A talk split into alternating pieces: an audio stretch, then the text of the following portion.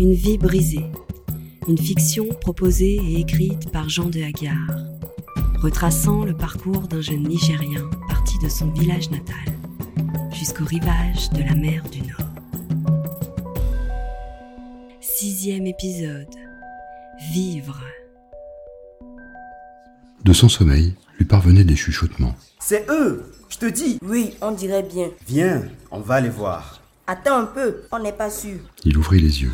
Au fond de la pièce se trouvaient de vieilles connaissances. Soufiane, le petit de 12 ans, et Demba, le grand mélancolique, admirateur de Bob Marley. Mamadou dormait encore. Il le secoua. Hé, regarde qui est là-bas. Il grogna, fâché d'être brutalement tiré de son sommeil. Quoi? Qu'est-ce qu'il y a? Tu peux pas me laisser dormir? Non, regarde, c'est nos amis d'Agadez. Mamadou se réveilla et les reconnut aussi. Ils se firent des sourires, de grands gestes de la main. Ils se faufilèrent sur la pointe des pieds, entre les corps endormis, et se retrouvèrent, s'embrassant, heureux d'être à nouveau réunis. Revoir des visages, connus et bienveillants, leur apportait un peu d'apaisement après les tourments de ces derniers jours. Alors les gars, comment ça va? Comment vous êtes arrivés là? Comment avez-vous trouvé de l'argent? Tout à leur excitation, leurs questions se bousculaient. Vous vous rappelez la lettre que je vous avais demandé de poster? Eh bien, je me suis dit que le temps que vous arriviez en Europe et que mon frère me réponde, les poules auraient des dents. Je risquais de devenir fou. Alors, je l'ai appelé là-bas en Hollande tous les jours que Dieu fait. Ma parole, je l'ai saoulé grave. Alors il a fini par me dire C'est bon, Demba, arrête de me prendre la tête combien tu veux. Comme ça me faisait de la peine de laisser Soufiane tout seul, j'ai gonflé la somme et j'ai dit au flanc Envoie-moi 400 000.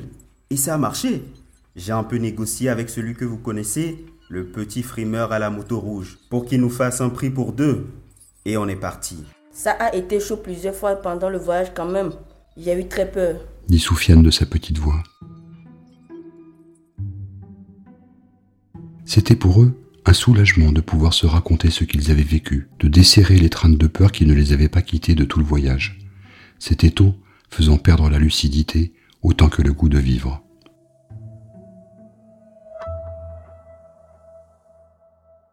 Tous se réveillaient maintenant et découvraient ce que le lynx leur avait présenté comme une prison cinq étoiles.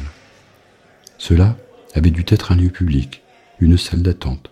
Il y avait encore le long des murs des casiers métalliques pour ranger des dossiers, des bureaux en formica et, punaisés au mur, des affiches en lambeaux vantant les mérites du brossage de dents ou la nécessité d'une nourriture équilibrée. On apercevait le jour, à travers de grandes fenêtres peintes à la chaux, sur lesquelles avait été vissé un grillage qui en interdisait l'ouverture. On entendit des bruits, faits d'une confusion de voix, d'ordres, de cris, de cliquetis de clés. Des pas s'approchaient, résonnant sur le sol. La porte s'ouvrit violemment, laissant entrer un groupe de gardiens menés par Ahmed, celui qui avait trouvé le jeune métis, mort dans le camion. Ici, bande de mécréants, vous n'existez pas. La loi, c'est moi. Les Noirs ne sont que des esclaves. Et un esclave, ça fait quoi? Ça obéit à ses maîtres. Alors, tout le monde fout ses poches et me file son oseille. Hurla-t-il en faisant des moulinets avec son fouet de chamelier. Tous restèrent immobiles, silencieux. Vous n'avez pas dû bien comprendre. Toi, avec ta coupe de fille, viens là. Il s'était adressé à Demba, qui s'approcha. Sors ton argent, fils de pute. Tenez, voilà tout ce que j'ai. Va au diable. Je vais t'apprendre à en trouver plus. Ahmed sortit une paire de menottes, les passa à Demba si vite qu'il n'eut pas le temps de réagir. Il le traîna par les cheveux jusqu'au centre de la pièce, tout en faisant signe à ses acolytes de venir le rejoindre. La bande se mit à rouer Demba de coups de poing. C'était un métronome infernal qui lui labourait le visage, brisant ses dents, déchirant ses chairs, visant ses yeux, dont un restait maintenant obstinément fermé, suppurant un liquide visqueux et jaunâtre. Un petit chauve, qui était resté en retrait, sortit de sa ceinture un de ces couteaux recourbés que portent les guerriers touaregs, et, attrapant ses dreadlocks, les cisailla d'un geste vif en disant Saleté Les types qui ont les cheveux longs comme les filles, on n'aime pas ça ici Il se mit la longue natte de Demba sur la tête, mimant une danse du ventre, équivoque et obscène. Arrête, Rachid. Je crois qu'il a compris. Appelle ta famille et dis-leur qu'ils t'envoient l'argent très très très vite. S'ils ne le font pas, je t'étranglerai de mes mains. D'ailleurs, Donne le numéro. On va appeler en vidéo pour qu'il voit comment tu es beau maintenant. Demba articula péniblement les chiffres à composer. À l'autre bout de la planète, son visage tuméfié, ravagé, apparut soudain à quelqu'un que l'on entendait hurler d'effroi. Pardon, Djibril. Pardon, mon frère. Aide-moi. Ils vont me tuer si je ne leur donne pas encore de l'argent. Il faut me pardonner. Aide-moi, s'il te plaît. Gémit Demba. Ahmed ricanait, tournant lentement la tête de Demba pour que son frère voie bien la bouche édentée, l'oreille en sang, l'œil tuméfié. Pardon, pardon, ils vont me tuer. Pardon. Sur l'écran, Djibril ressemblait à Demba, mais un peu plus âgé. Il avait des cheveux courts, une cravate bleue nouée sur une chemise blanche et, derrière lui, la silhouette d'une femme blonde se profilait à la fenêtre, regardant la neige tomber.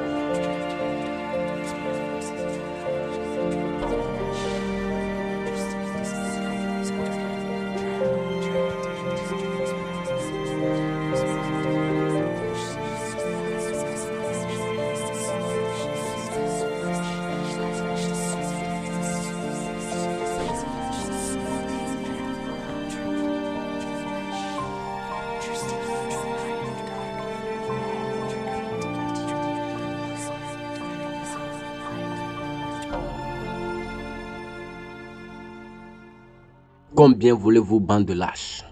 Parle-moi poliment, négro. Sinon, ton frère? Du pouce, il fit le geste de trancher la gorge. Alors, soit tu donnes 50 000 et on le laisse tranquille, soit je le donne à manger au requin. Je t'enverrai sa touffe de cheveux. Ça fera un souvenir. D'accord, d'accord, je vous les envoie. Mais vous le laissez tranquille maintenant. Sinon, c'est moi qui irai vous tuer de mes propres mains. Ta gueule, petit bâtard prétentieux. Envoie vite le pognon et ferme ton clapet. Un murmure de détresse était passé entre tous à la fin de ce passage à tabac. Ceux qui avaient un téléphone appelaient frénétiquement, criant, pleurant, implorant l'aide d'un parent ou d'un lointain cousin. Demba s'était affaissé dans un coin, et, si son visage n'était plus qu'une plaie, son œil encore valide brillait comme celui d'un cyclope vengeur.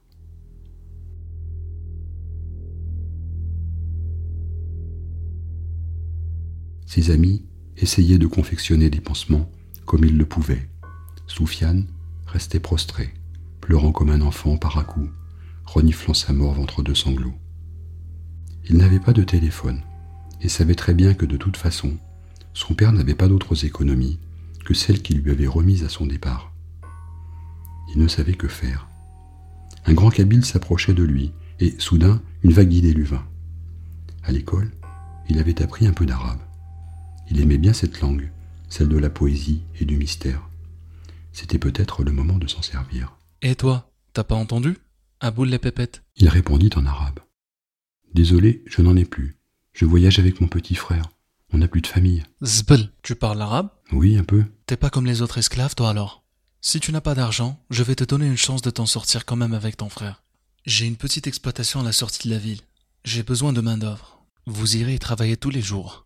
Et si vous êtes bosseur, dans quelques mois, je vous emmènerai jusqu'à la mer pour tenter de passer en Occident. Chouklan, Sidi. Merci, merci. Hebs, tu me remercieras plus tard. Je passerai vous chercher demain matin à 6 heures. Soufiane se colla à lui, mit sa tête d'enfant dans le creux de son épaule. Ils se regardèrent, sans dire un mot. L'émotion sourde n'en a pas besoin, elle se niche dans deux doigts serrés. Avec le soir, la pièce s'était vidée, et il ne restait plus que ceux qui avaient pu donner leur dernier billet ou avaient encore un espoir d'en recevoir.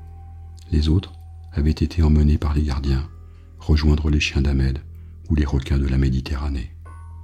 La vie lui faisait peur. Les verrous de la simple raison humaine avaient sauté.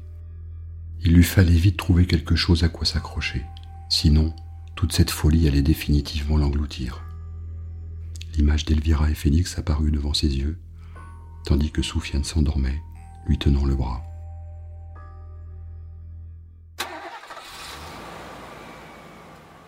Désormais, tous les matins, Brahim le gardien les sortait de leur cellule pour les emmener jusqu'à son exploitation dans un pick-up flambant neuf. C'est le ministre de l'Intérieur qui me l'a offert. Le gouvernement nous laisse gérer la prison et ferme les yeux sur la manière dont on le fait. Les Européens font pareil. Ils sont trop contents que vous veniez pas souiller leur belle vie avec vos faces de rat. Alors comment on fait le sale boulot? On a des petites compensations. Ils quittaient la ville et roulaient à travers la campagne avant d'arriver à l'exploitation agricole. Ils y travaillaient jusqu'au soir, sans rien manger, buvant juste un peu d'eau à la mi-journée. Ils cueillaient les oranges, ramassaient les tomates, bêchaient le sol aride, nourrissaient les animaux, réparaient les clôtures endommagées et, à la tombée de la nuit, retournaient à la prison, exténués, le corps brisé, les mains en sang, égratignés par les travaux des champs. Les gardiens déposaient à même le sol un plat fait d'une sorte de semoule gluante dans laquelle surnageaient des peaux de poulet ou des os de mouton. Ils en prenaient un peu avec les doigts, puis s'écroulaient sur leur paillasse jusqu'au matin. Un soir, en rentrant du travail, il demanda à Brahim la permission de rester un peu dans la cour. Il voulait essayer de voir Elvira et Félix. Oui, c'est d'accord, l'étranger. Tu vas aller vers le quartier des femmes, hein Vas-y, pas de problème. Mais les meilleurs sont partis soit chez nous, soit dans des bordels où on les met pour travailler. Les femmes, c'est comme les chèvres. Il faut les traire de temps en temps. Il se dirigea en effet vers cet endroit-là. Il semblait y avoir de ce côté plus de liberté pour circuler. Les femmes étaient nombreuses à se tenir à l'extérieur, papotant, lavant leur linge dans de grandes bassines en métal, tout en essayant de s'occuper des enfants comme elles le pouvaient. Il fit le tour de la cour plusieurs fois avant d'apercevoir Elvira et Félix dans un coin, à l'écart de toute agitation. Le petit semblait endormi. En quelques semaines seulement, il avait bien grandi. Il s'approcha, et le sourire qu'Elvira eut en le voyant effaça d'un coup toutes les épreuves et les peines de ces derniers jours.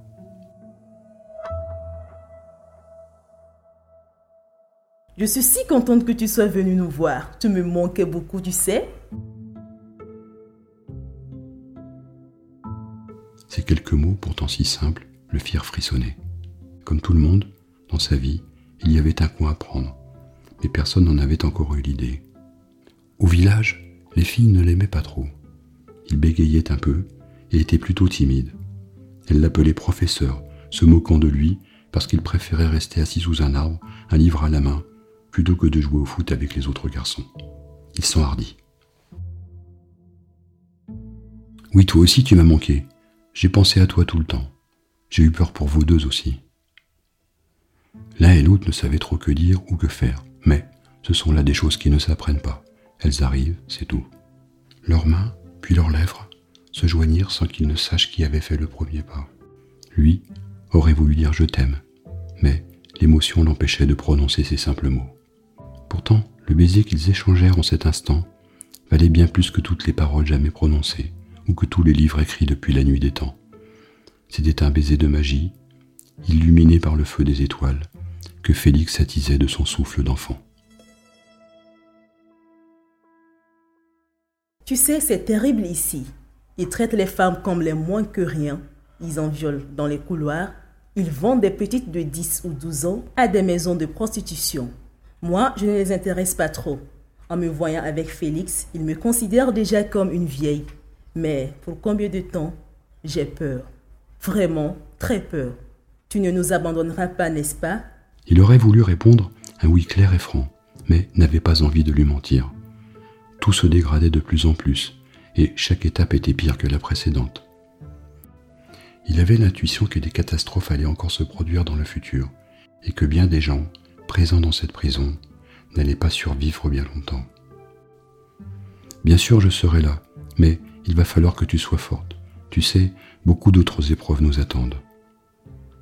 Ils s'embrassèrent encore et restèrent longtemps dans les bras l'un de l'autre, par amour, par abandon. Après un dernier baiser, il regagna le quartier des hommes, où l'attendait Mamadou toujours souriant, Demba, amoché mais vivant, libre maintenant de partir quand le moment serait venu, et Soufiane, si jeune, à qui l'on avait volé son enfance et maintenant sa jeunesse. Quoi qu'il advienne, il resterait toujours hanté par ce chaos, par toute cette violence. Comment se construirait-il? Comment pourrait-il encore rire, aimer? Soufiane allait avancer comme un fantôme. Personne ne le verrait. Il serait inexistant. Sa vie allait être un cristal fêlé, sali, une vie brisée, tout simplement.